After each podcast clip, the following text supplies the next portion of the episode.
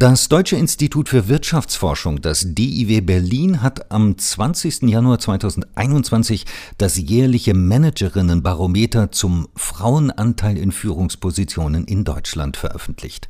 Darüber spreche ich nun mit Dr. Katharina Wrohlich, Leiterin der Forschungsgruppe Gender Economics am DIW Berlin und Mitautorin der Studie.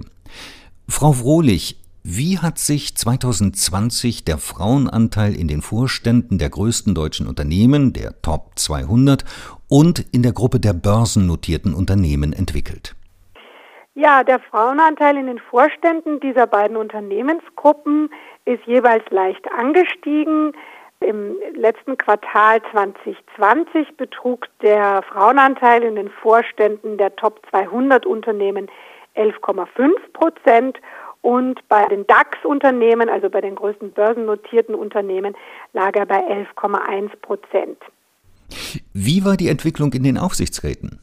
Ja, die Aufsichtsräte sind ja traditionell schon, haben sie einen höheren Frauenanteil. Und da konnten wir zuletzt beobachten in den äh, Aufsichtsräten der Top 200 Unternehmen einen Frauenanteil von circa 30 Prozent und bei den DAX-Unternehmen einen Frauenanteil von über 32 Prozent. Wie ist der Unterschied zwischen den Vorständen und Aufsichtsräten zu erklären? Ja, in den Aufsichtsräten gibt es traditionell schon seit längerer Zeit einen höheren Frauenanteil zu beobachten. Das liegt daran, Aufsichtsräte sind ja deutlich größere Gremien. Diese Kontrollgremien bestehen aus deutlich mehr Mitgliedern als Vorstände.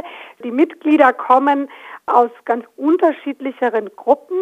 Der Aufsichtsrat besteht ja auch aus Vertreterinnen und Vertretern der Arbeitnehmer oder es können dann auch äh, auf beiden Seiten äh, Personen berufen sein, die beispielsweise aus der Wirtschaftsprüfung kommen, teilweise auch mal aus der Wissenschaft kommen. Das heißt, der Pool an Leuten, die für diese Aufgaben in Frage kommen, ist etwas größer. Vorstände hingegen rekrutieren sich in der Regel aus Leuten mit langjähriger Managementerfahrung, entweder in einem Vorstand eines anderen Unternehmens oder aus der Hierarchieebene direkt unterhalb des Vorstandes. Und da ist eben der Pool an Leuten, die für diese Position in Frage kommen, deutlich kleiner. Außerdem, der zweite Grund ist sicherlich, dass wir für die Aufsichtsräte in Deutschland schon sehr viel länger eine Diskussion über die Geschlechterquote haben und nicht nur eine Diskussion darüber, sondern auch tatsächlich eine gesetzlich festgeschriebene Geschlechterquote für börsennotierte und paritätisch mitbestimmte Unternehmen seit 2015.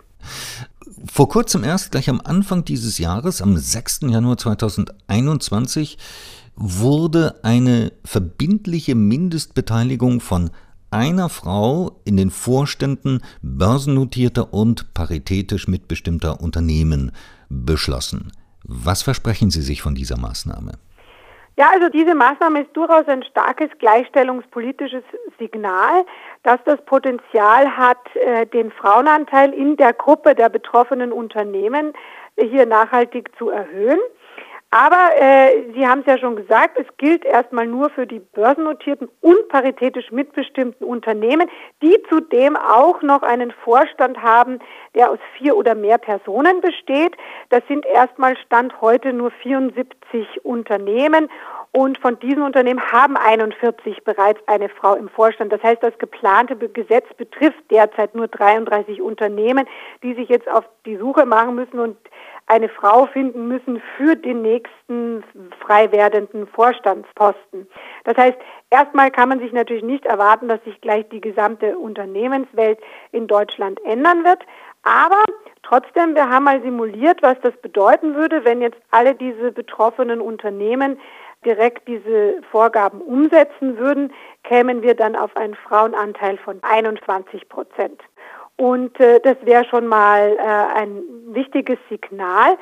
Ähm, und äh, wichtig ist ja auch zu sehen, dass äh, die Diskussion und das Gesetz, auch wenn es erstmal nur äh, nicht so viele Unternehmen betrifft, trotzdem ja eine Signalwirkung hat, weil auch andere Unternehmen erkennen, dass das Thema wichtig ist. Wie sieht das dann in anderen Ländern aus? Wie hoch ist der Anteil von Managerinnen in Deutschland im europäischen Vergleich? Ja, also da muss man auch wieder unterscheiden zwischen Aufsichtsräten und ähm, Vorständen. Also wenn man nur auf die Aufsichtsräte schaut, dann steht Deutschland gar nicht so schlecht da, auch im europäischen Vergleich überdurchschnittlich gut da. Allerdings, wenn man auf die Vorstände schaut, ist eben der Frauenanteil in Deutschland unterdurchschnittlich. Da findet sich Deutschland eher auf den hinteren Rängen dieses Rankings. Und das hat sicher auch etwas damit zu tun, dass eben in anderen Ländern es hier schon länger gesetzliche Quoten gibt und in Deutschland noch nicht. Dankeschön. Ein anderer Punkt noch.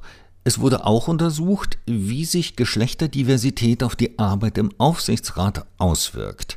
Zu welchem Ergebnis sind Sie gekommen? Ja, da sind wir durchaus zu dem Ergebnis gekommen auf Basis von qualitativen Interviews, dass die Anwesenheit von Frauen in diesen Gremien eine positive Auswirkung hat auf die Diskussionskultur, auch auf die Interaktion und Entscheidungsfindung in einem Aufsichtsrat. Häufig wurde auch von Männern wie von Frauen gesagt, dass Frauen besonders investigativ nachfragen, Vorschläge und Entscheidungen des Vorstands nochmal stärker hinterfragen und dadurch eben den Vorstand auch zwingen, seine Vorhaben besser zu begründen. Und äh, wir schlussfolgern daraus, dass eben diverse Zusammensetzungen von diesen Aufsichtsgremien eher zu besseren Entscheidungen führen als äh, homogene Gruppen. Frau Wohlig, ich danke Ihnen für das Gespräch. Danke auch.